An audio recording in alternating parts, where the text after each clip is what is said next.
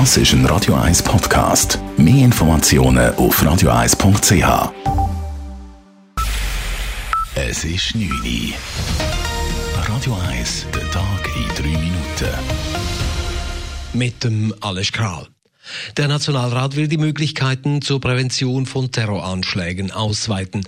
Dies hat zuvor auch schon der Ständerat bei der Behandlung des Antiterrorgesetzes beschlossen. Das Bundesamt für Polizei soll gegenüber terroristischen Gefährdern eine Melde- und Gesprächsteilnahmepflicht, Kontaktverbote, Reihungsverbote, Hausarrest oder auch Ausreiseverbote verhängen dürfen. In der Detailberatung lehnte der Rat die umstrittene Präventivhaft mit Stimmen der Linken und Grünliberalen ab. Die Maßnahme war von der Vorbereitung vorberatenden Kommission ins Spiel gebracht worden. Der Bundesrat stellte sich dagegen, wie Justizministerin Karin Keller-Sutter ausführte. Auf die Einführung einer Präventivhaft bzw. einer gesicherten Unterbringung, wie sie von Ihrer Kommission nun vorgeschlagen wird, wurde be bewusst verzichtet. Der Bundesrat hat äh, in seiner Vernehmlassungsvorlage keine solche Maßnahme vorgesehen. Die Präventivhaft sei zudem nicht mit der Menschenrechtskonvention vereinbar. Über den ebenfalls stark umstrittenen Hausarrest für Gefährder entscheidet der Rat morgen Vormittag. Der Kanton Zürich sieht sich für eine allfällige zweite Corona-Welle gerüstet. Das erklärte Regierungspräsidentin Silvia Steiner heute vor den Medien. Wie der Bund kehrt auch der Kanton Zürich morgen von der außerordentlichen in die ordentliche Lage zurück. Selbstverständlich könnten die Strukturen, wenn nötig, jederzeit wieder dem Krisenmodus angepasst werden, so Steiner. Im Weiteren stellte sie der Kantonsregierung und der Bevölkerung gute Noten aus für die Bewältigung der Krise. Was wir in den letzten Monaten im Kanton Zürich erlebt haben, war für alle eine völlig neue Situation.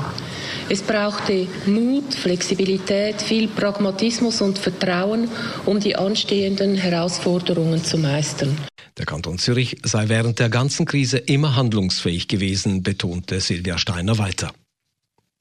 Die Schweizer Medienlandschaft soll finanziell unterstützt werden, weil ihr immer mehr Werbeeinnahmen fehlen. Mehr Subventionen gibt es für die Zustellung von Zeitungen. Ausgenommen von dieser indirekten Presseförderung sind Gratiszeitungen. Auch für Online-Medien gibt es keine Förderung. Insgesamt sprach der Ständerat heute zusätzlich rund 125 Millionen Franken.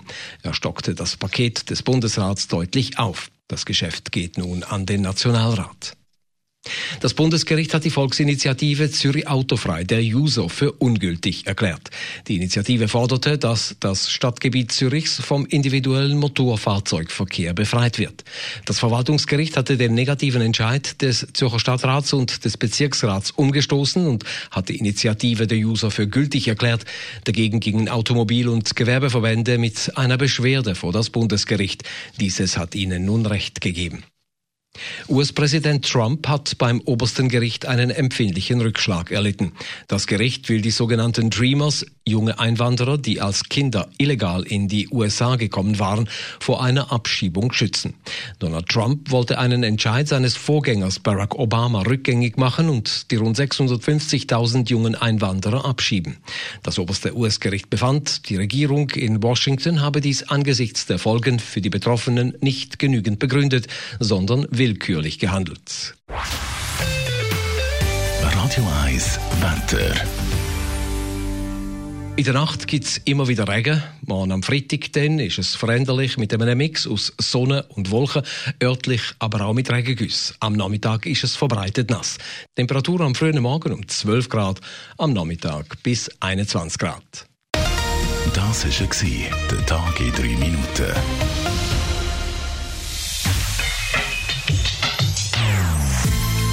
Non-Stop-Musik auf Radio 1.